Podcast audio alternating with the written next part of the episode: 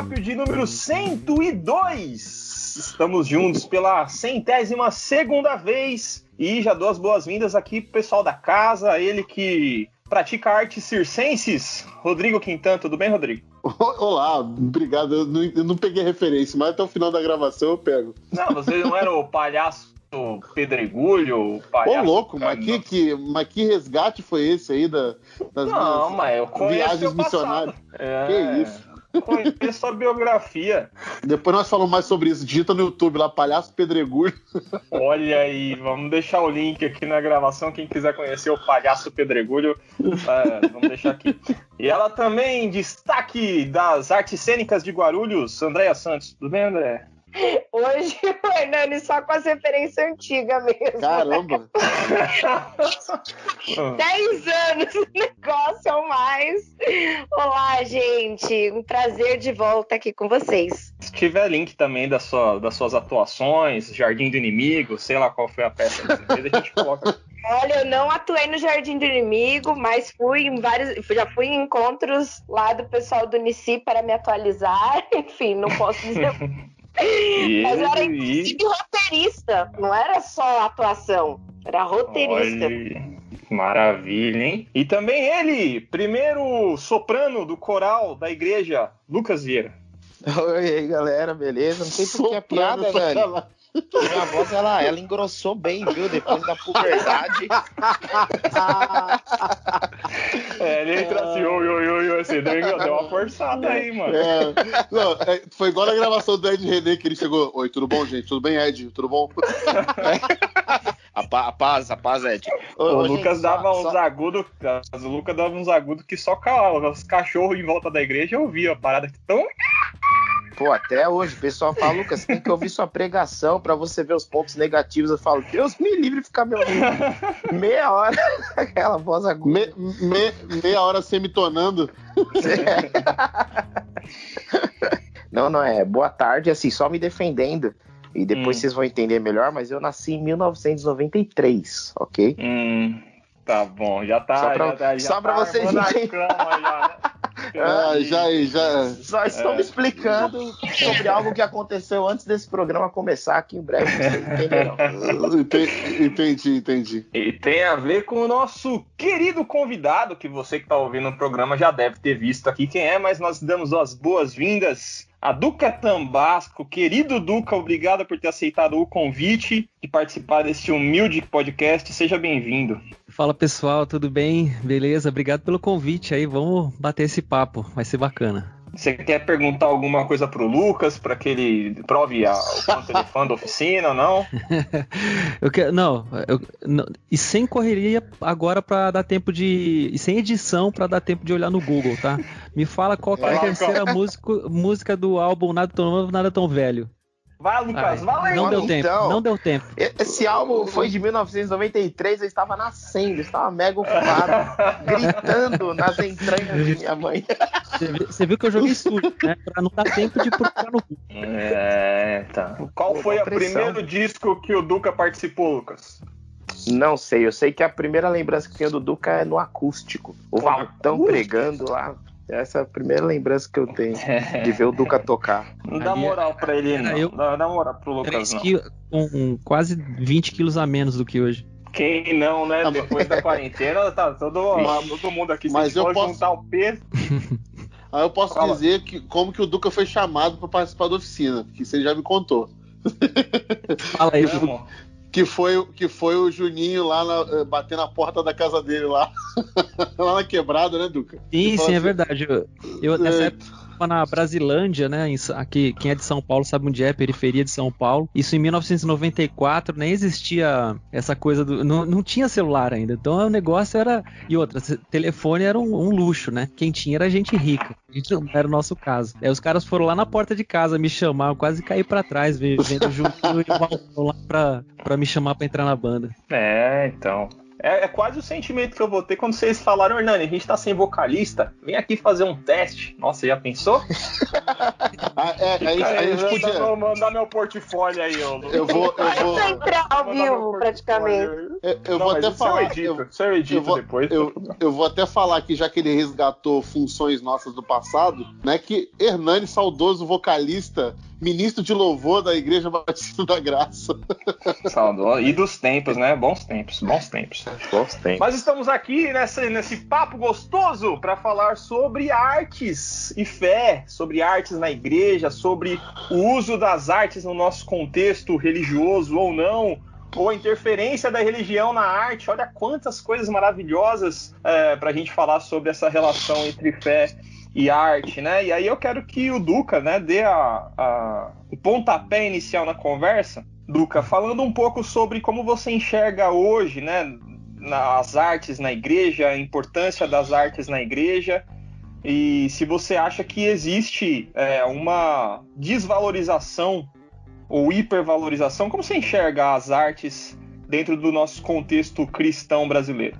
Bem, a arte na música, é, ou melhor, a arte na música não, desculpa, a arte na, no ambiente cristão, ela sempre, ela sempre existiu, né? Ela sempre foi uma forma de comunicação, até mesmo porque se você pegar na, na origem da palavra, na, na etimologia da palavra arte, que vem de ars, né? Que significa é, é uma maneira de natural de agir ou uma, algo que você adquire, um conhecimento, enfim, e algo que você a partir desse conhecimento você usa como uma forma de comunicação. E é engraçado que outra coisa também na palavra, nessa raiz da palavra, né, arte, ela também está conectada. Isso é uma coisa que eu acho bem interessante. A, a palavra artesão também tem a mesma origem, também tem esse primeiro, é, esse sufixo, né?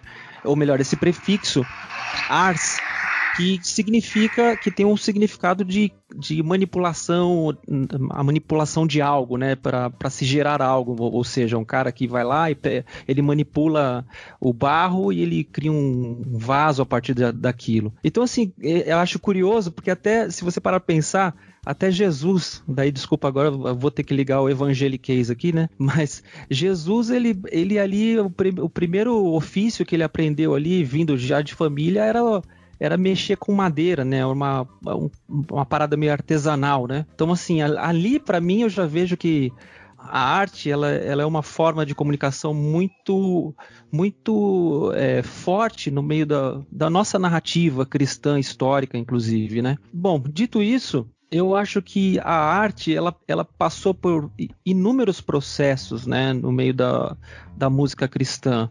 E eu acredito que ela vem passando por, por processos de, de maturação, de amadurecimento, e nesses processos todos, algumas vezes até de, de se perder.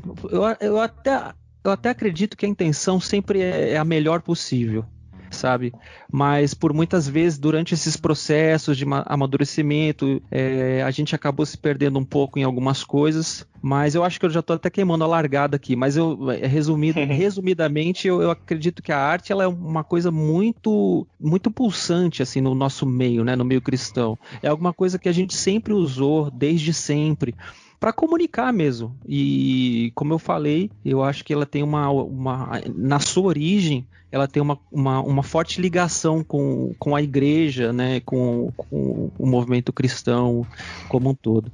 Eu acho muito, muito legal isso que, que você falou na, na introdução, que é justamente que a arte não necessariamente está relacionada a essas expressões das belas artes, que a gente vai ter a música, não, a, uhum. a pintura, né?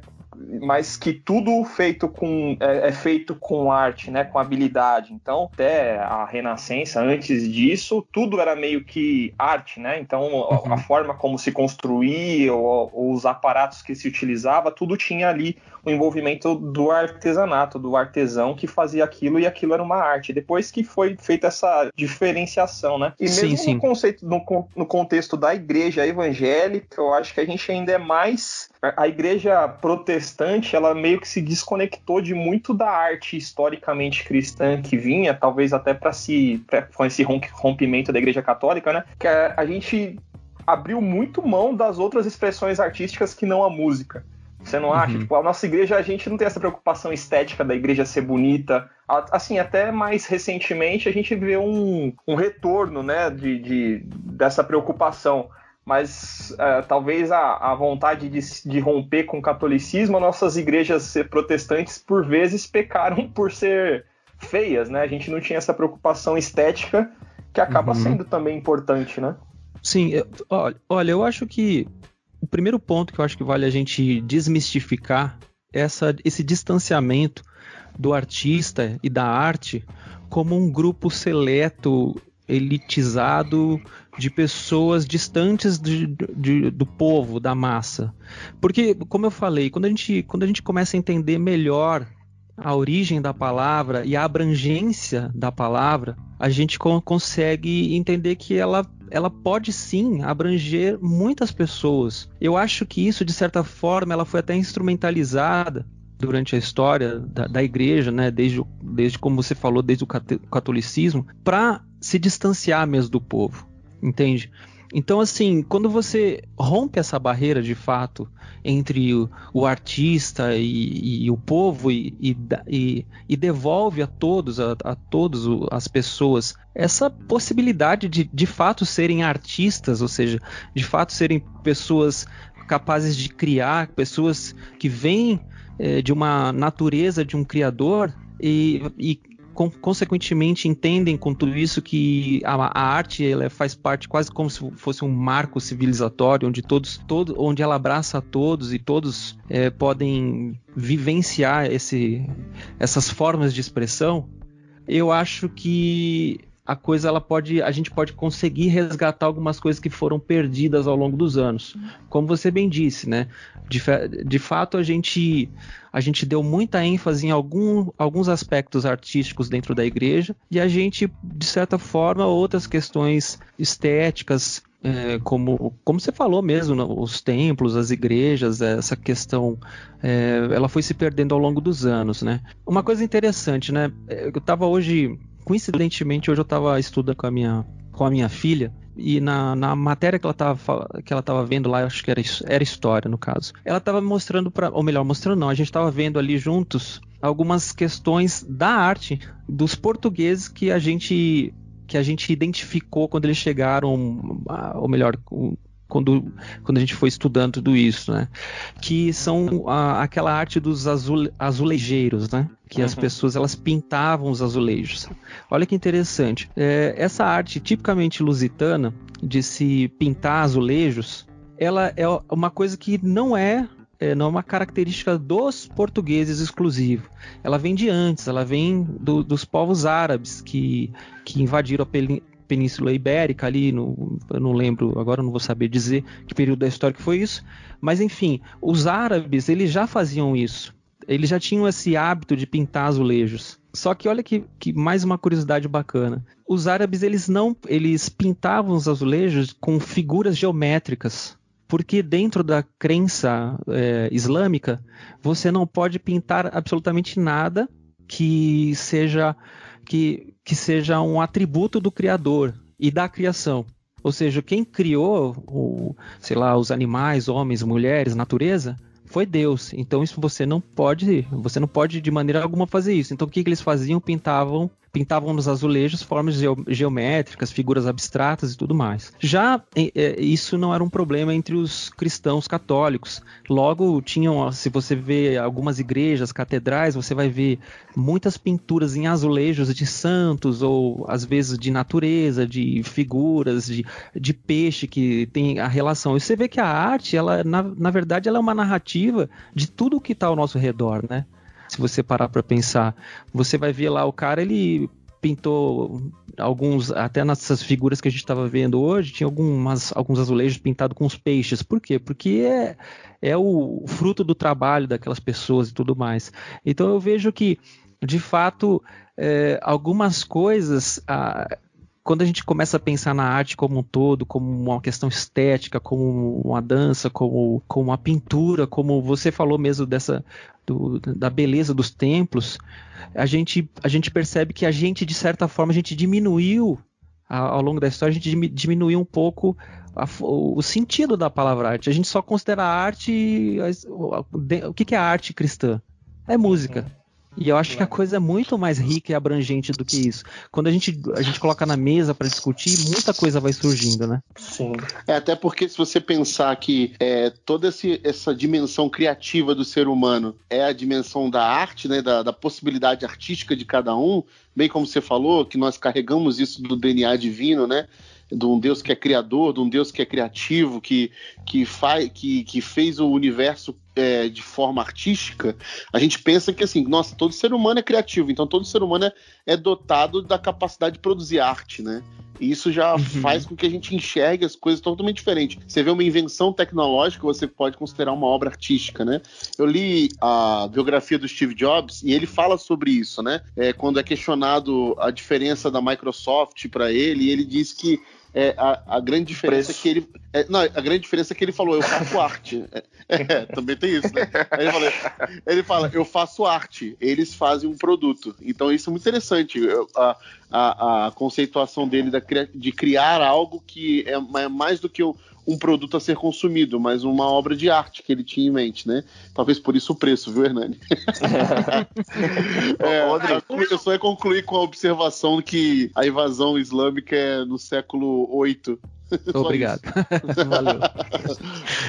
Essa fala sua, Rodrigo, me, me trouxe uma coisa à mente que é é, quando ele, o Steve Jobs fala isso, óbvio que ele não está pensando em nada da, da, tradição cristã, ele está constatando um fato, mas dentro da tradição cristã também existe isso no processo criativo é, de Deus. Ele não faz apenas aquilo que funciona, mas ele coloca beleza naquilo que é funcional. Então, por exemplo, os pássaros não precisam ser azul, amarelo e roxo e, e cantar de uma determinada forma, ele só precisa ter asa para voar. Mas uh, Deus faz questão de ser criativo no processo da produção daquilo que é funcional. Uh, então a criação, ela, para além daquilo que, que é religioso, é, é até... cristão, a criatividade ela, ela tá imbuída naquilo que existe de mais simples, que é a criação, a geração da raça humana, e nessa Imago Dei, nossa, que é um processo criativo que a gente recebe. É, ele tem que usar latim, e... ele tem que usar latim, que é uma coisa maravilhosa, parabéns. É, é que é criativo, ele é, é, ele é criativo, ele é criativo. Agora sim, um negócio que o Lucas falou o negócio que o Lucas falou que é interessante é, por exemplo, a criação. É, Deus poderia ter criado todos os pássaros iguais. Ele não tinha necessidade Exato. de fazer uma diversidade gigantesca de pássaro, de peixe, de bicho. E é interessante você ver cores, formatos e, uhum. e essas, todas essas dimensões de criação que, que fez o universo todo. E a gente fica assim, caramba, realmente não tem jeito. A gente inclusive, carrega... inclusive aves que não voam. Um abraço para as emas que moram lá em Brasília. que, que não voam, mas cumprem papel social importante. Opa, opa, com certeza, com certeza. Um viva pra Ema. Elas são imbuídas de uma certa arte que são da sua da arte expressão corporal. Elas podem não voar, mas elas expressam através, elas se comunicam através do corpo. Quando elas viram e falam, não quero isso. Né? É, exato. É, e, ainda, e, e, tem, e olha só, temos texto bíblico para isso. A criação geme entendeu? e bica, e bica, e ataca. Só complementando o que o Rodrigo e, a, e o Lucas eles falaram, é, a arte, e o que o Duca também estava falando, a arte, eu acho que assim, ela é a expressão da nossa essência. Além de ela ser uma comunicação, ela é a expressão dessa nossa criatividade, da nossa essência. Tanto que quando a gente vai ler um pouco, né, hoje eu estava até comentando né, na época em que eu participava né, do Ministério de Teatro, estava na liderança do Ministério de Teatro, fui estudar um pouco, né? Até antes de entrar para a igreja, eu fazia teatro, né? Eu atuava mesmo. E a gente estudava bastante a história do teatro. E quando você vai ver, né? Eles falam muito que o teatro está muito ligado ao espírito, né? É o mais próximo que a gente tem desse lado humano mesmo. E assim como todas as artes. Então, acho, é, acho interessante trazer isso, né? Que muitas vezes vezes a igreja ela vê um lado, não sei, das artes, um lado muito superficial do que ela realmente é, de forma que há essa separação mesmo. E aí eu peguei um trecho, né, de um livro que eu estava lendo sobre que fala sobre a história mundial do teatro, da Margot Berthold. E, e além do teatro, ela fala de outras artes, mas um trecho que eu achei muito legal que ela falava assim: o teatro primitivo real é a arte incorporada na forma humana e abrangendo todas as possibilidades do corpo informado pelo espírito. E depois ela vai dizer muito sobre a arte como um todo relacionado justamente a esse, esse sentido religioso. Ele é simultaneamente a mais primitiva e a mais multiforme, e de qualquer maneira a mais velha da arte da humanidade. Por essa razão é ainda mais humana a mais comovente arte. E aí depois ela fala sobre isso, porque justamente as artes em geral, como elas estão ligadas à expressão humana, a essa essência humana, e aí tem muito ligada ao espírito. E aí só assim, a título de curiosidade, hoje, por exemplo, quando a gente fala de propriedade intelectual nas leis, a lei de direitos autorais que faz toda uma proteção né, da obra artística, ele fala isso. É, todo o contexto que foi criada a lei de direitos autorais era ligado a obras do espírito. Ou seja, é diferente de uma patente que tem um cunho funcional. Ela está ligada justamente a essa expressão da arte humana. Uhum. Muito bom. Maravilha. Muito legal. E também, eu, eu, o que eu curto muito é essa visão que o Rodrigo trouxe também, que eu concordo, é que essa, essa potência criativa é a manifestação do Espírito de Deus na humanidade, né? Essa, essa capacidade imaginativa, expressiva, é, é, o pulso divino em nós. E toda vez que a igreja, ou que a gente como cristão, abre mão de alguma dessas expressões, a gente está deixando, na verdade, de expressar a vida de Deus na sociedade, né? E aí a gente vai perdendo cada vez mais, a gente perde é, importância e relevância por negligenciar esse potencial criativo. Também sobre, sobre, quando a gente, como igreja, abre mão dessas expressões, o quanto isso é, abre espaço ou faz com que a, a, a gente perca espaço dentro das expressões criativas que são a expressão do próprio criador. Então, se a gente hoje tem a, a música é o carro-chefe aí das, das expressões artísticas dentro da igreja, a gente ainda tem reconhecimento é, dentro desse campo, mas, por exemplo, dentro das outras expressões artísticas, eu não sei hoje se a igreja é reconhecida como um grande celeiro das expressões artísticas, como já foi no passado, como a Deia falou aí nas artes cênicas, por exemplo. Eu não sei hoje se tem um grande dramaturgo que professe fé cristã e que as pessoas possam ter ele como referência, né? É, eu, eu, eu entendo assim que até nisso a gente vai perdendo espaço nas outras áreas também. Porque, por exemplo, a arte ela, ela abrange de forma geral aquilo que a gente conceitua, por exemplo, o reino, que é um reino de justiça e de beleza, por exemplo. Então, a arte ela tanto inspira beleza quanto inspira justiça nas suas críticas é, ao, longo, ao longo da história. Então, a arte é usada para crítica é, e denúncia da justiça e das injustiças, né, na verdade. E é também ela também é através da história para inspirar beleza. Então ela tem duas dessas potências do reino, que é, é a beleza e a justiça, e que a gente vai deixando de lado ou negligenciando ou reduzindo ela a simplesmente, por exemplo, algumas áreas que a gente pega, pincela e cria um nicho, uma bolha, né, que onde só se expressa de alguma forma e de algum jeito, como se fosse um, um padrão feito por demanda, entendeu? Essa, essa aqui é a arte que o reino abrange. E então a gente perde essa questão criativa que vai para as outras áreas que afetam a sociedade de maneira geral. Já sofreu Olha, com isso, Duca? Então, é, isso que o Rodrigo está falando, é, eu achei interessante. É, me levou a pensar numa coisa sobre a igreja, né? A igreja, ela tem um, ela tem um, pela, pela própria institui constituição da igreja, do jeito que ela é compreendida, do jeito que a gente é, concebeu a igreja desde a da Europa, Estados Unidos, ou seja, a igreja ocidental como um todo, é uma série de, a gente tem nela nessa igreja uma série de dogmas e usos e costumes e doutrinas e, e consequentemente essa série de normativas, se por um lado ela é, é uma característica, digamos assim, entre aspas da igreja, por outro lado ela acaba inibindo o papel da arte, porque a arte ela é libertadora.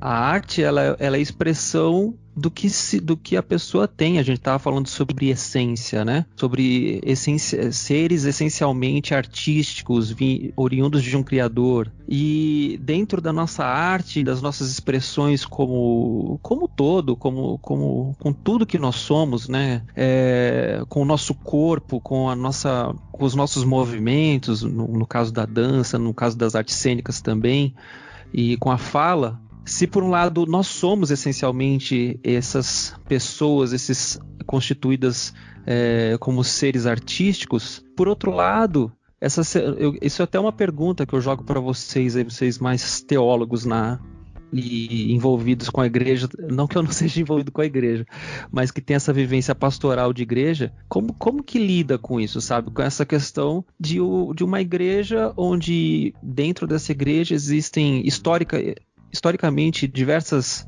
normas, dogmas, doutrinas e a arte com, com toda a sua forma libertadora de expressão, como que a igreja lida com isso? É, vou, vou dar uma ilustrada. Por exemplo, quando você olha para o movimento do funk, o funk carioca, o funk carioca ele surgiu ali no, dentro de, de um contexto é, de favela no Rio de Janeiro, onde as pessoas elas tinham, elas lidavam, elas expressavam o que elas tinham para gritar e para colocar para fora com o que elas tinham na mão. Ou seja, o que, o que tem poucos, poucos elementos é um talvez um aplicativo de celular que faz uma batida ou, ou um, um, equipamento simples e, e também com a falta do conhecimento musical, porque de repente não tem acesso a uma escola de música, é, conhecimento teórico da, da música e tudo mais, e pelo fato dessas pessoas não terem é, o poder aquisitivo, o, o poder de, de grana mesmo, aquisitivo para, sei lá, frequentar uma escola de música, para ter um instrumento X, para ter um instrumento Y, ou seja, essa elitização da música. Logo elas não têm o direito de se expressar? Os caras falaram não, foram lá e começaram a se expressar com o que eles tinham, com o conhecimento que tinha, com a curiosidade que tinha e com a vivência que tinha. Ou seja, dali surge uma arte, dali surge um, um grito, surge uma, uma, uma voz. E por sua vez, dentro das igrejas, eu não sei, às vezes eu sinto que ah, os nossos tantos dogmas e doutrinas acabam inibindo pessoas de, de, de expor aquilo que tem para fora. O que, que, cê, que, que vocês acham, vocês mais teológicos aí têm a dizer sobre isso, mais envolvidos com a igreja, no caso? É, eu, eu, eu penso. Eu Fala eu... aí, eu, eu, eu, não tô, eu não tô. Eu, não, vai, eu não sou teólogo, eu tô aqui, eu, não, eu, tô, eu não sou da igreja. Eu... É, eu achei, que, eu achei que ele fosse falar isso. Eu nem vou na igreja. Sou da mesma comuna que o Duca aí, a gente é. se vê direto lá na igreja. Na IBAB, lá, vocês são, vocês são membros iguais lá na IBAB. Se vê direto no culto virtual. Agora tá todo mundo igual, né, cara? Então... é, tá, então, quem me criticava aí, ó, minha, minha vitória tem sabor de mel hoje. É, né? Tá bom. Então, o que eu ia dizer é o seguinte, que eu vejo a igreja, não só em relação à arte, tá? Mas como a gente está falando sobre isso especificamente, eu acho que isso é um, é um problema até grave, mas assim, dentro da igreja, eu vejo o grande problema de que nós, nós nos tornamos muito reacionários e não é, um movimento de que age em favor ou em, ou em resposta às necessidades da cidade que ela está inserida e que o contexto que ela está inserida. Nós geralmente nós estamos sempre atrás dos movimentos. Nós nunca somos vanguarda dos movimentos, entendeu? Dificilmente você vai ver a igreja vanguarda de movimento. Raros são as igrejas que promovem movimentos assim artísticos e que inspiram beleza, que denunciam injustiça ou que estão respondendo necessidades que a, que a cidade tem, tem, tem colocado é, em vanguarda, logo à frente, liderando o movimento. São poucas igrejas que você vê isso hoje no mundo, né? geralmente as igrejas estão sempre reagindo a alguma coisa. E são, pouco inclu inclusivas também, né? Exatamente, exatamente. Então, assim, toda igreja ela é um recorte de uma, de uma sociedade, de uma cidade, né? De, um, de uma urbe né? Ela é um recorte de, de, desse centro urbano e dentro desse, desse recorte ela carrega todos os problemas que esse centro urbano tem. Então ela não é uma bolha social, ela não é uma, um ambiente asséptico ao que ela foi retirada. Não, ela é um recorte grosso daquela população que está ali vivendo aqueles mesmos problemas. Então, nós, a partir, a partir desse, desse, desse recorte, nós começamos a observar e a notar problemas que existem e necessidades que existem na nossa cidade no, no meio que a gente está. E então começamos a agir em prol disso, em favor disso, como uma ilha de esperança, como uma ilha de justiça, de beleza, que inspira beleza, que possibilita novos caminhos àquelas pessoas que não têm essas possibilidades porque foram marginalizadas, porque existe a desigualdade e tudo mais. Ou seja, a igreja se torna esse ambiente, né? Ela deveria ser a vanguarda desses movimentos, então, que revolucionam, que redimem esses problemas sociais que nós estamos. Só que dificilmente nós agimos assim. E nós estamos sempre correndo atrás das coisas. Então, por exemplo, é, você viveu isso do, na pele, que foi o lance de muitas igrejas é, que, que consideravam o rock do diabo. E por muito tempo foi isso. Não é, é não? Porque... Olha advogado, advogado do diabo. Advogado do diabo. Então, assim, o rock, o rock era do diabo, a guitarra, então, era o instrumento do capeta e a bateria nem se fala. Então, tipo assim, depois que batizaram a bateria e a guitarra, ela, pronto, pode frequentar a igreja. Mas demorou. Até lá a gente já tinha um monte de banda de rock, um monte de movimento animal acontecendo e, e a galera se perguntando: caramba, mas é, por que, que isso não, a igreja não pode usar? Aí pronto, foi sempre foi a última a agir, a reagir ao movimento. Aí depois foram aparecendo outros tipos de movimento artístico que, que, depois foram chegando na igreja. Ao ponto da gente, por exemplo, até entender que, até achar estranho que alguém pintando, fazendo uma pintura de um quadro na, é, é, pre, com alguém pregando, era algo, era algo estranho a nós. Por quê? Porque nós estabelecemos o mesmo método de sempre, é, as nossas liturgias, que é o quê? Ah, vai ter música e vai ter alguém pregando. Então a gente limitava as artes da, da igreja em, em retórica e, e música. Então era uhum. essa, e, me, e mesmo a música era limitada pelos tipos de música que se poderiam ser tocados lá dentro. Então, assim, é. instru qual instrumento a gente vai usar, o que era sagrado, o que não era sagrado, os tipos de música que iam ser tocados, quais bandas você podia ouvir, qual tipo de música você podia ouvir, quem, qual cantor você podia ouvir. Então eu acho que assim, nós retardamos os processos porque ainda não entendemos que a igreja tem uma função de ação e não de reação. Nós possibilitamos esses movimentos de, de vanguarda que deve, deveríamos fazer isso. E quando a gente faz isso, a gente gera cultura né, na, na cidade. Mas né? eu, acho, eu acho também, além dessa questão do sagrado e do profano, que, que é, você bem falou, eu acho que a igreja se desconectou em, em outros aspectos também.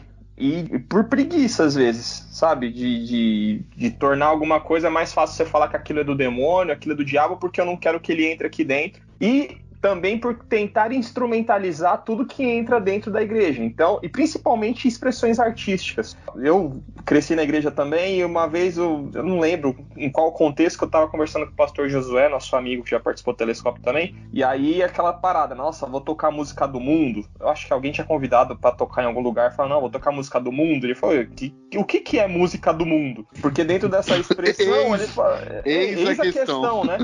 Porque nas expressões artísticas, parece que se o cara é cristão, ele vai se expressar artisticamente, ele tem que ser é, voltado para a liturgia do culto ou para evangelismo, uhum. né? Quem teve banda de rock fala, não, é uma banda de rock, mas é o quê? Por quê? Você vai fazer evangelismo? Porque se você não for fazer evangelismo, você não pode tocar rock, que é do diabo mesmo. Só vai ser consagrado se você tocar falando da Bíblia.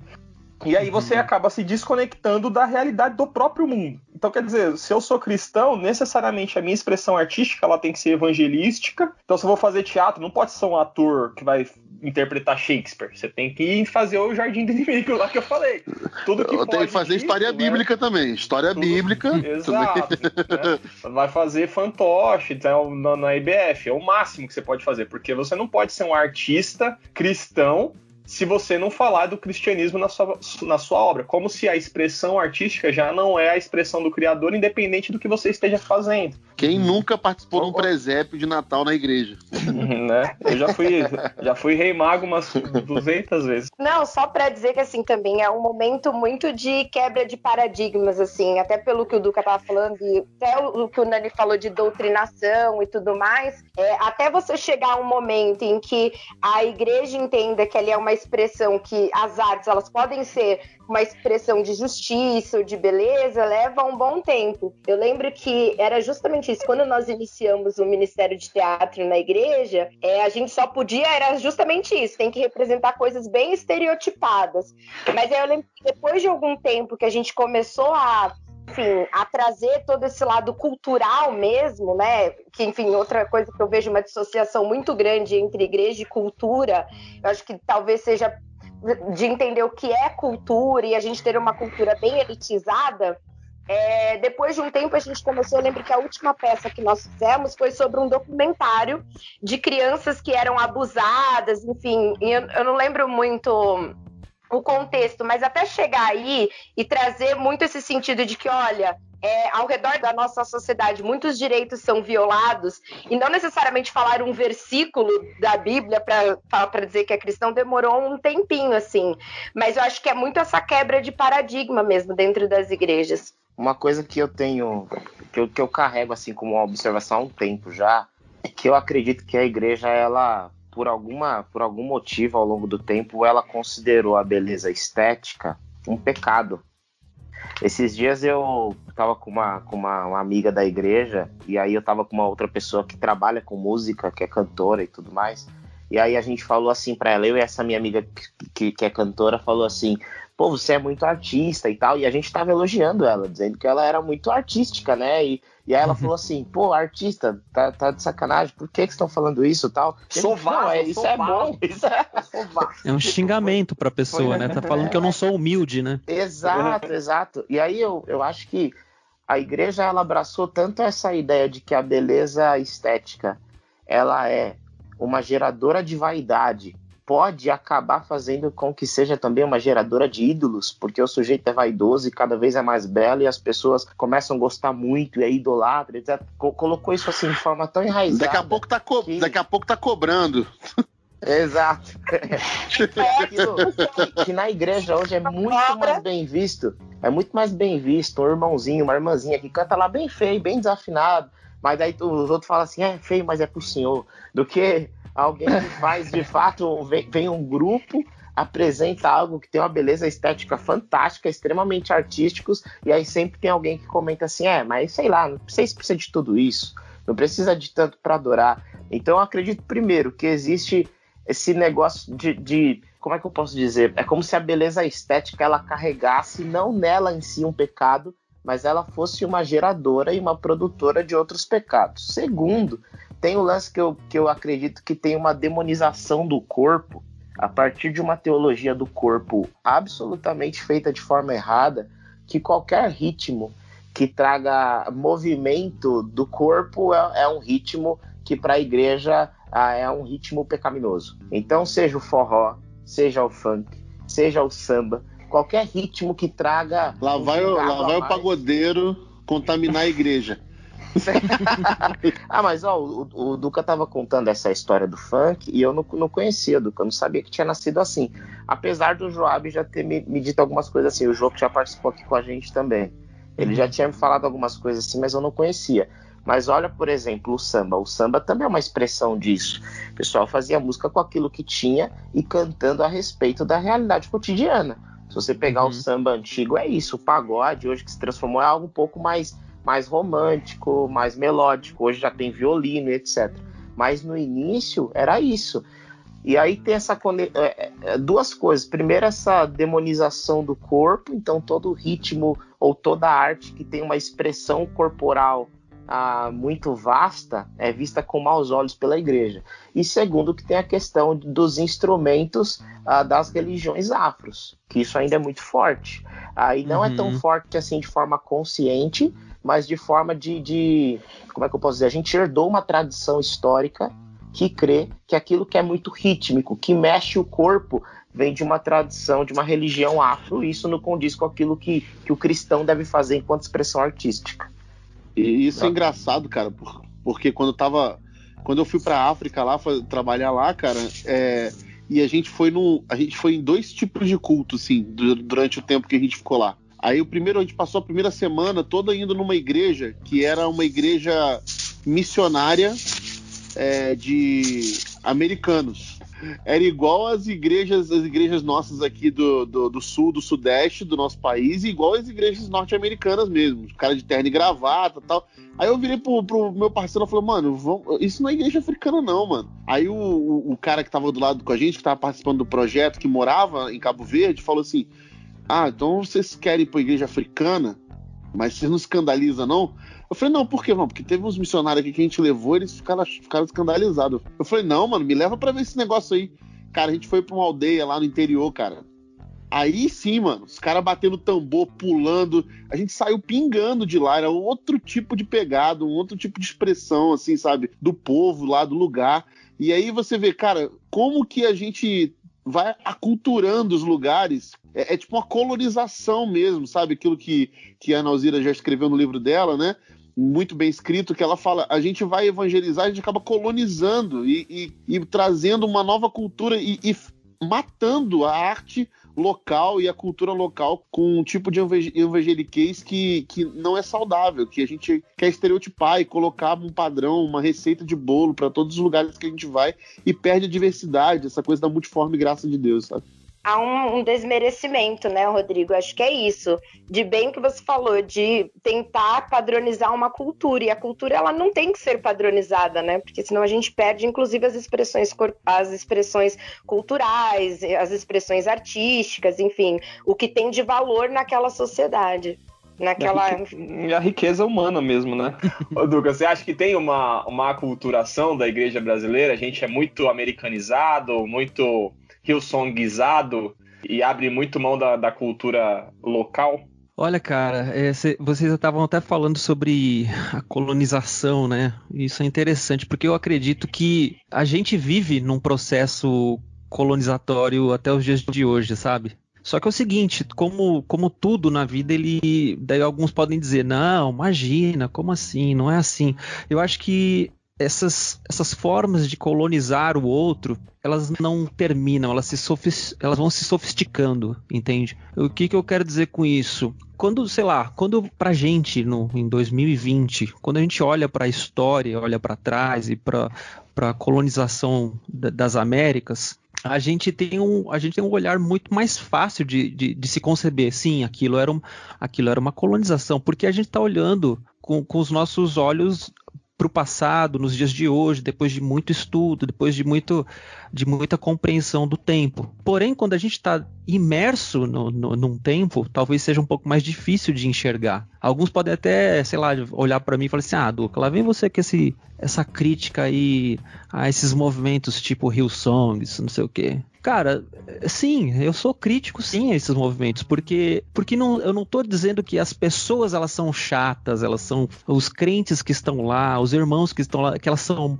mal, mal intencionadas, que elas que elas elas fazem isso de maneira é, deliberada e proposital. Mas existe todo um, pro, um, um projeto que, que ele vem se sofisticando e ele nunca terminou, entende? É assim que eu enxergo. Então, quando eu vejo hoje, nos tempos atuais, as igrejas quase que 100%, padronizadas, mais uma vez, sobre a questão estética agora, os templos cada vez mais padronizados esteticamente, é, e ainda por cima, a partir de uma estética totalmente estadunidense.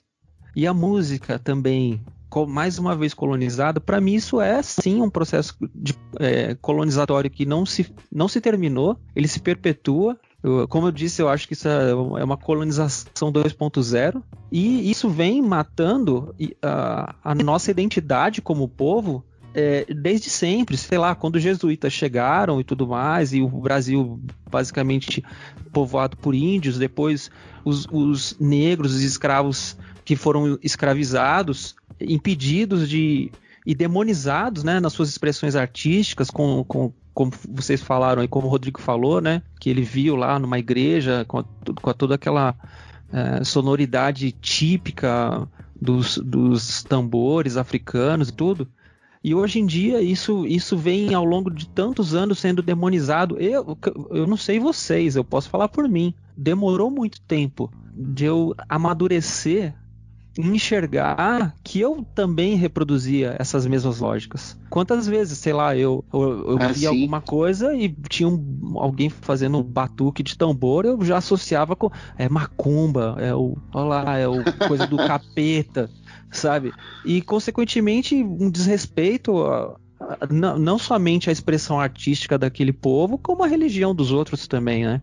Então, assim, é, eu acho que toda essa, essa coisa que vem se perpetuando ao longo de, de décadas e centenas de anos, é, ela vai se sofisticando, essa é a minha leitura, ela vai se sofisticando ao longo do tempo, de maneira que quem está vivendo dentro do tempo, ela não enxerga, não consegue enxergar que ela está sim sendo colonizada. Então eu acho que hoje as igrejas, elas não estão se, se apercebendo disso.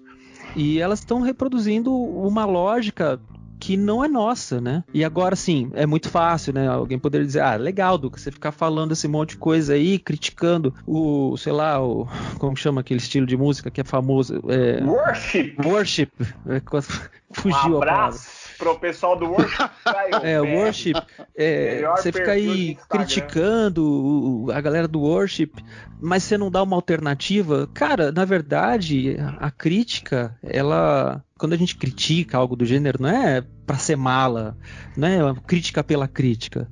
É pra jus- justamente é, suscitar no meio das pessoas um, um debate crítico mesmo. Crítico no sentido de, de, de apontar determinadas coisas e enxergar que talvez elas estejam sendo corrompidas ou elas, elas, estejam, elas careçam de alguma evolução, careçam de algum debate. Então, assim, quando a gente joga isso na mesa, então para você que tá me ouvindo aí, não ficar com raiva de mim, que eu tô. Ah, o Duque tá falando mal do worship. Não é isso. Eu tô tentando jogar na vai, mesa. vai o Duca, vai o Duca gravar Adoração e Adoradores agora.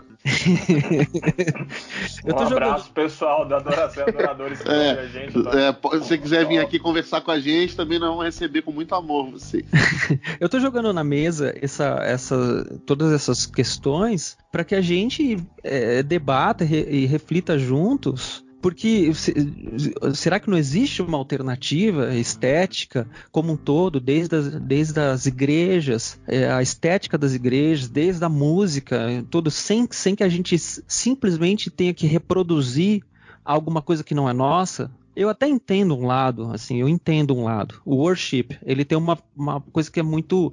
É é uma coisa muito boa. Eu, eu- eu já tentando passar um pano, né?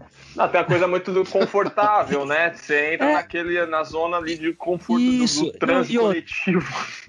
Não, também, mas eu Tem digo uma assim, coisa muito boa que são quatro, que é tocar em quatro notas. Isso é. Porra, você não precisava muito ficar olhando bom. assim. cara. é, isso, é justamente isso que eu quero apontar. É, esse é o lado bom.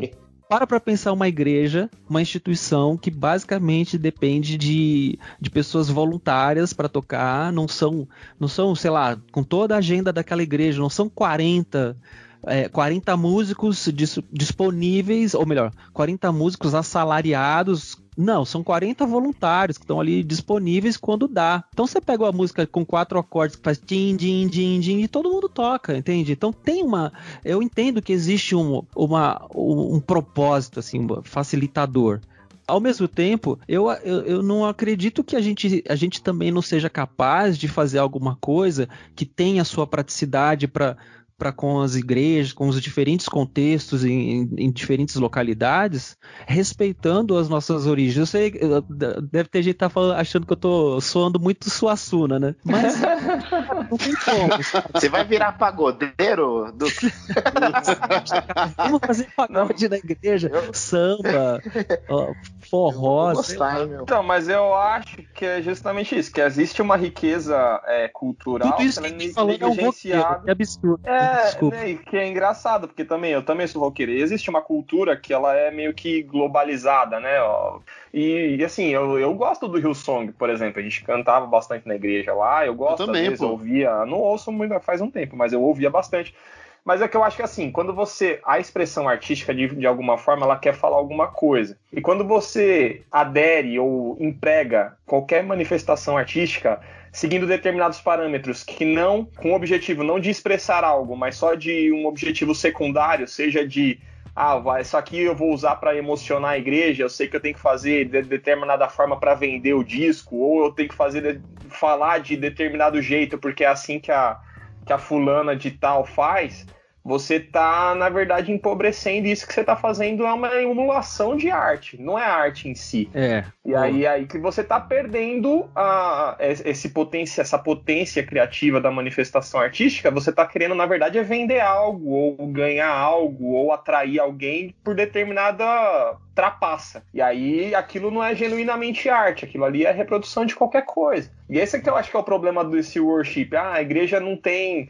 Mas a molecada, meu, vocês estão tocando aí na igreja há 10 anos, vocês vão se contentar em fazer isso dessa forma só para emocionar os irmãos ou para atrair. Então vocês não estão, na verdade, louvando a Deus ou fazendo arte. Vocês estão, na verdade, reproduzindo o que alguém está fazendo e está dando certo. É o problema da cultura de massa, né? Ah, é um artista que lança alguma coisa que faz sucesso, você ouve depois outro e você não sabe quem tá cantando. Se é o Michael Jackson ou se é o carinha que tá imitando ele vendendo disco pra caramba. E eu acho que isso é, é preguiça. Quanto mais você limita a diversidade e as formas de expressão artística, mais você tem a possibilidade de manipulação e engessamento das mentes criativas e tudo mais. Eu tô vendo uma série muito boa agora na, na Amazon Prime, cara, que chama The Man the High Castle, que é o Homem do Castelo Alto. Cara, é, fan, é, fantástica essa série. E uma das coisas mais interessantes dessa série é como o Reich, lá nazista, proíbe a todos ouvirem o jazz, por exemplo, que é uma música de negros. Uhum. E como eles ficam, quando eles pegam uns que conseguem ouvir, que, crianças e adolescentes que ouvem, que nunca tinham ouvido, eles ficam enlouquecidos, assim, a mente começa a abrir. Então, assim, o, eles consideram esse tipo de música perigosa. É muito interessante isso. Quando a uhum. arte se torna algo perigoso para ferir uma manipulação, um controle, né? De um sistema de governo opressor. Isso é muito interessante, porque é, mostra justamente isso que a gente estava falando no início, que a arte ela é um movimento libertador, né? Um, uhum. É um uhum. movimento de libertação. E aí, aí eu quero já fazer um gancho para um, uma pergunta é, é, para o Duca, que é o seguinte: é, eu, a gente observa assim a discografia do Oficina e as músicas, é, a gente vê que assim existe uma, uma variação grande. Você vê algumas músicas do Oficina que são bem evangelísticas, né? Mas você vê também mais para frente agora, principalmente no CD Histórias e Bicicletas, que você tem músicas evangélicas, mas tem letras muito mais profundas até. É, houve uhum. uma, uma, assim, se você pega o, DDG e o de Histórias de Bicicleta, você vê que tem uma, uma diferença de letras, assim, de poesia. Houve uma, uma um, rep, um, repensar de, das, das, composições ou elas foram naturalmente vocês foram deixando acontecer e foram produzindo até, por exemplo, chegar na última agora que foi o Cego, que é, é, é muito fera e é totalmente assim profética, assim, sabe, de denúncia, de é, explica para mim aí como é que houve alguma coisa assim ou sempre foi muito natural as composições? As duas coisas. É, uma coisa é, é, fato, eu acho que é um processo de, de, maturidade da banda mesmo. A gente, nós não somos mais os mesmos que compusemos, sei lá, o CD Indiferença, posteriormente Humanos, além do que os olhos podem ver, e, e a gente, e consequentemente, a gente vai continuar nesse processo de mutação ao longo dos anos, né? E eu espero que a gente continue é, repensando coisas, sabe? Tem coisas que, eu, que a gente escreveu que eu falo por mim, tá? Eu, eu, eu não sou, eu não, eu não concordo mais 100% com algumas coisas. Eu, se você me perguntar qual, eu não vou lembrar, mas precisa, eu sou muito ruim de memória. Precisaria pegar o, o repertório. Lucas lembra, fala aí. Precisaria pegar. Ah, essa música aqui, ó. Essa, essa, frase especificamente, esse pensamento, o contexto dessa música, eu não, não, não, não, penso. Hoje eu não penso mais tanto assim. Ao mesmo tempo, tem coisas que são, cara, por exemplo, é, quando a gente escreveu justamente a CD Indiferença, a música Indiferença, eu penso a mesma coisa, sabe? Porque cada vez mais eu vou me alinhando. Eu, mais uma vez, insisto, vou falando por mim, porque nem todos da banda pensam como eu. A propósito, no G3, eu acho que eu sou meio. Eu sou a ovelha negra do G3. Você é a ovelha esquerda do. do... é, a, a, ovelha, a ovelha comunista do G3. É, o baixo canhoto, baixo canhoto. É, é, exatamente. O baixo canhoto. E, consequentemente, ao, com o passar dos anos, eu, eu fui. Eu fui sei lá, pensando, refletindo ainda mais, sabe? É, não é uma coisa recente. O jeito que eu penso sociedade, o jeito que eu penso direitos, o jeito que eu penso papel da igreja, não é uma coisa que surgiu de um tempo para cá. Eu tenho 44 anos, isso eu já, eu já trago desde quando eu tinha uns, uns 15 anos de idade quando eu conheci uma galera no meu bairro e a gente discutia muito, a gente sentava na beira da calçada lá para para discutir a, a, sociedade e isso era muito enriquecedor. Só que, claro, não era uma coisa muito incipiente, assim, com dado as proporções do, da nossa criticidade daquele momento e tudo mais. Porém, com o longo dos anos, eu acho que a gente, eh, com, sei lá, com do jeito que as coisas vêm se extremando na nossa sociedade, chega uma hora que você vai vendo que tem coisas que não combinam com, com o que a gente acredita como reino de Deus, como cristãos, como seguidores de Jesus, como imitadores de Jesus como aqueles que creem em Jesus como, como um norte, como alguém que é o nosso, nosso mestre. Então, assim, eu fui vendo, assim, fui analisando isso, foi gerando, daí caindo finalmente nessa última música que você falou, a música Cego. Nessa, nesse tipo de, de abordagem, como você disse, profética e dedo na ferida mesmo, sabe? Que ela vai é, apontar é, não só a igreja, mas o, as pessoas, os, os, cidadãos como um todo, né? Então acho que isso é uma coisa, o jeito que a gente veio escrevendo ao longo da nossa história, eu acho que tem, tem, tem muito do amadurecimento, se eu pudesse resumir. O que é bom, né? Porque a gente vai, vai mudando. Eu também tenho, às vezes, eu, eu, o Rodrigo citou a minha, minha carreira artística também.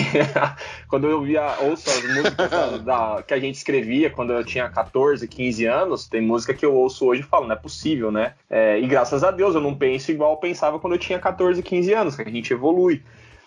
A forma como o Rodrigo prega, por exemplo, mudou desde que ele saiu do seminário até hoje, que ele é um pastor de sucesso aí, de conferencista. É, a gente vai. Ok, que tem né? muito irmão nosso aí que, que mais involui do que evolui, né?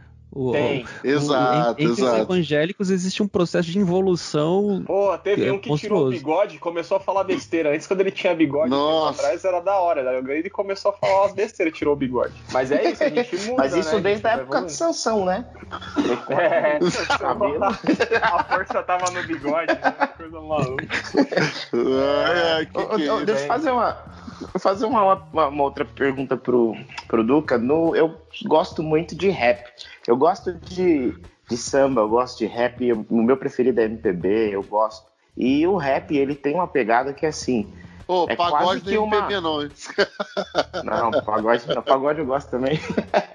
eu, o rap, ele tem algo que é quase assim, uma vocação do rap, que ele tem que falar da sociedade, ele tem que ter um tom de denúncia, ele tem que ter essa pegada profética, entendendo profético como aquilo que denuncia uhum. um estado quo né, da, da sociedade e tudo mais. Você vê hoje que o, a, a música, no caso o rock, ele tem também alguma vocação assim, porque o rap isso é nítido. Se o cara fala, por exemplo, faz um rap romântico, ele é criticado, porque ele não está falando da, da, de questões sociais. Você enxerga que hoje o rock, em especial o, o rock cristão, tem alguma vocação específica assim?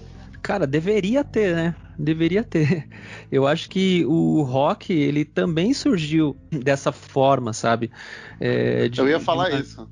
É, justamente como, como uma voz profética, uma, uma voz que aponta o, sei lá, a sociedade e, as, e as e os erros, né, apontando os erros da sociedade, as, as indiferenças e as diferenças que não são respeitadas, né, e os direitos das pessoas. Só que, sei lá, com, no, no decorrer do, do, no, dos anos, especialmente, eu posso, eu posso falar dentro da nossa realidade brasileira, né, não sei o que vem acontecendo com os roqueiros brasileiros, eles eles estão perdendo essa veia protestante, essa veia de onde a gente não se contenta, onde a, de se posicionar não ao lado de quem, de, de quem oprime, mas sabe? os roqueiros andam se posicionando ao lado do, dos opressores. Isso é uma coisa meio assustadora, sabe? Eu, isso é uma coisa que eu admiro. Eu admiro bastante no, no rap, porque a galera do rap, nesse aspecto, de fato, eles são, é, são muito fiéis àquilo que eles se propõem a fazer, sabe? O que, que eles fazem? Eles, eles estão falando a partir do, do ponto de vista deles, né? Como se diz, né? O, todo ponto de vista é visto de um ponto, né? Então, assim, uh, sei lá, então, a gente pode estar nós, nós dois aqui olhando para uma árvore. Você contra a luz, você vê uma silhueta de uma árvore. Eu, a favor da luz, eu vejo ali as, todos os detalhes daquela árvore. Ela, ela deixa de ser árvore? Não deixa de ser árvore. Mas a gente tem diferentes visões a respeito dessa, desse mesmo objeto.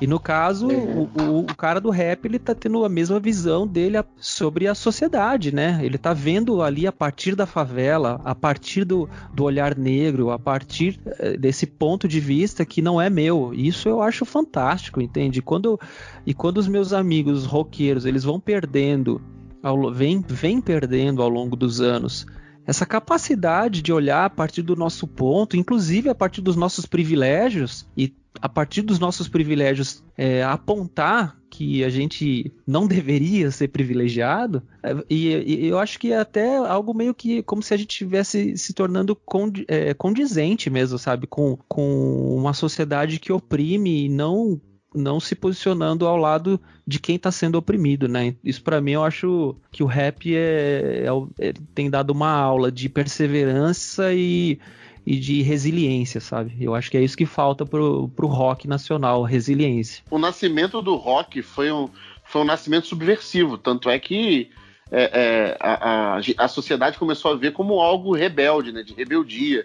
Por isso que a igreja, no início, é, bem, bem conservadora, é, taxou o rock como algo do diabo, porque é, os movimentos do rock eram gente que se vestia diferente da sociedade, como mandava os padrões sociais, era um povo que ditava uma cultura diferente, essa cultura do rock, que era uma cultura de denúncia, era uma cultura de, de é, não adequação, não conformidade àquilo que estavam sendo ditados. Né, a ditadura dos padrões de comportamento. Então o rock ele nasce no, no, nesse meio, né? Então, eram, a galera era mal vista, né? Mesmo porque a arte ela é libertadora, entende? Mais uma vez a gente volta para a origem, que a arte ela é libertadora. Aí, alguns Isso. vão até falar, como que o Duca pode ser comunista sendo que ele está falando de liberdades, entendeu? Eu acho que a gente perde um pouco como como igreja justamente isso que a gente não se aprofunda muito nessas questões culturais há um certo é, há um certo preconceito, sabe? Que eu acho que ainda persiste, acho que já mudou bastante, mas ainda persiste, assim, de realmente ir a fundo nessas questões culturais, que, na minha concepção, como eu disse anteriormente, é, é a expressão da nossa essência divina. Então, acho que a gente ganharia bastante nesse, se a gente se aprofundasse nisso e não, não criasse esse abismo entre igreja e cultura. Hum. e arte. Né? E que a gente fale mais sobre essas coisas ao invés de falar tatuagem é pecado. Exato. Pautas exato. como. Pautas super relevantes. Gente, essas pautas do Ibope nesse meio, não é só isso. tatuagem, a gente ainda continua nessa há anos, é, enfim, é, então, né? É isso aí, falta... né, que a gente tem, do presidente que tem, sempre a mesma coisa, é, enfim. Hum. Pois é, então, eu acho que é isso, que falta imaginação, falta criatividade desenvolvida, sabe? A gente tem dificuldade de mudar a liturgia das nossas celebrações. A gente pode ver que os padrões são os mesmos. A gente tem um momento de música e uma, e uma mensagem. Dificilmente a gente vai tendo criatividade de pensar é, em formas de adoração coletiva, de encontro coletivo, de construção coletiva de um, de um ambiente comunitário de adoração, um Deus criativo. Então a gente, essa falta de, essa falta de liberdade criativa e, e, e, ficar preso a esse tipo de coisa torna a gente cada vez mais é, é, limitados, né? É um, a gente fica é cada vez com censura, né? É, Quem aqui mudar um pouquinho são meio que censurados, assim, tipo, ai, como você falou, entra de novo. Ah, isso não é de Deus, isso é do mundo. Enfim, a gente fica nesse ciclo. Mas eu acho que a gente tem caminhado para um. Não sei, eu vejo assim, da época em que eu entrei na igreja, assim, há muitos, muitos, muitos anos atrás, para hoje eu já vejo uma, uma grande diferença, assim. Acho que ainda a gente tem um caminho a construir, mas eu sim, já vejo uma sim. grande diferença. Sim, eu creio nisso, eu creio nisso, eu creio que, que ó, nosso Deus é um Deus multiforme e que tá, vai inspirando e despertando na gente a sua, o seu DNA criativo e a gente vai se libertando através da arte. O caminho é esse. Eu tenho em casa a minha esposa, que é formada nessa área de artes, então é, eu tenho cada vez mais sendo desafiado também nos meus campos que eu sou cada vez mais conformado com os padrões que foram estabelecidos, eu sou desafiado diariamente a romper, a criar, a pensar de forma criativa. Então, que Deus nos dê misericórdia e graça nisso aí. Amém. Amém. Uma última coisa, né, dentro, dentro disso que o Rodrigo trouxe da história do, do rock, eu. E é algo que veio no meu coração. Eu acho que sempre em um ambiente de perseguição, os movimentos, seja ele um movimento cristão, um movimento artístico, os movimentos em si, eles produzem coisas muito, muito boas, muito belas, com uma expressão mais legítima uh, da, da, daquilo que, que a alma está carregando. E eu, e eu sinto muito que a gente precise de perseguição para produzir coisa tão boa.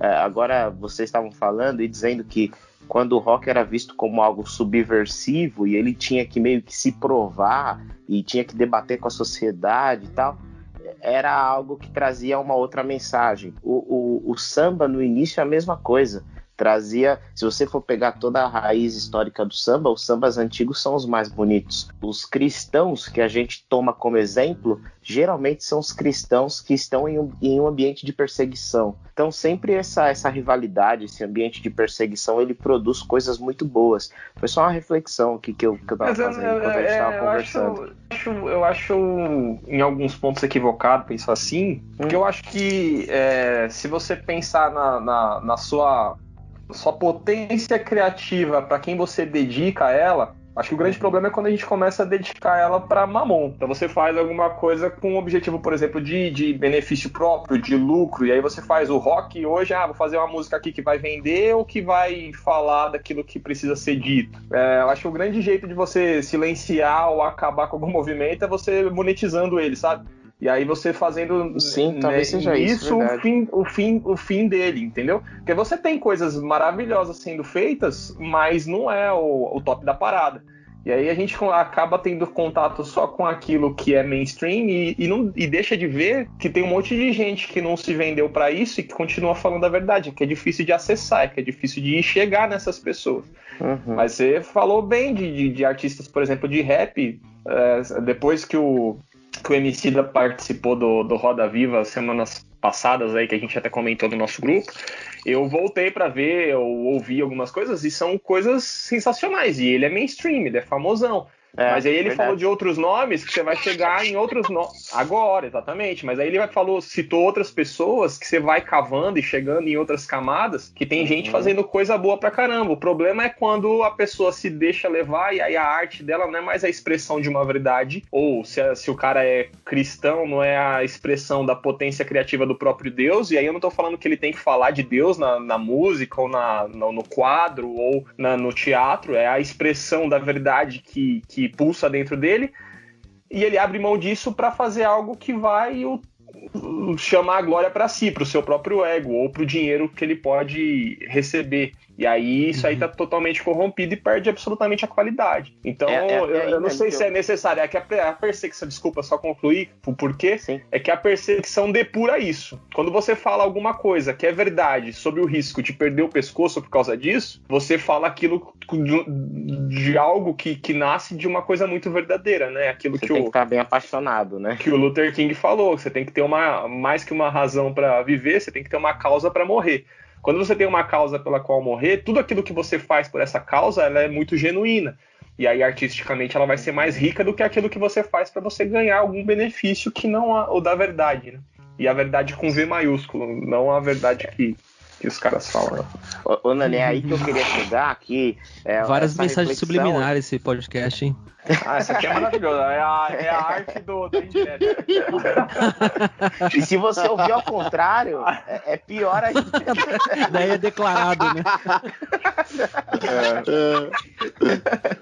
Boa. Não, mas é aí que eu, que eu queria chegar, assim, que a gente precisa sempre estar tá de joelho no chão para pedir a Deus essa graça de que essa paixão vivida nos momentos de perseguição, essa entrega, esse grito que vem bem do fundo da alma, que isso não morra, porque tem bastante gente que está caminhando sem que isso tenha morrido.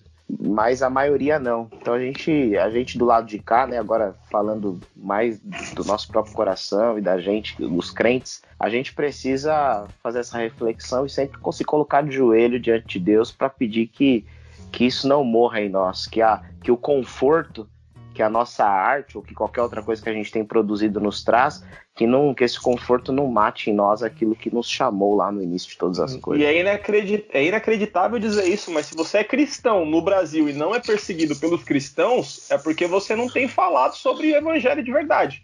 Porque a primeira coisa que, que, você falar sobre o evangelho de verdade, você vai ser herege, safado, vagabundo, enfim, é qualquer comunista. coisa que os caras queiram falar, comunista, A gente tá num, num, num terreno muito fértil para ser perseguido. Quem quiser é só entrar lá e falar mal do, do, que tem sido feito no Brasil, você vai ser perseguido.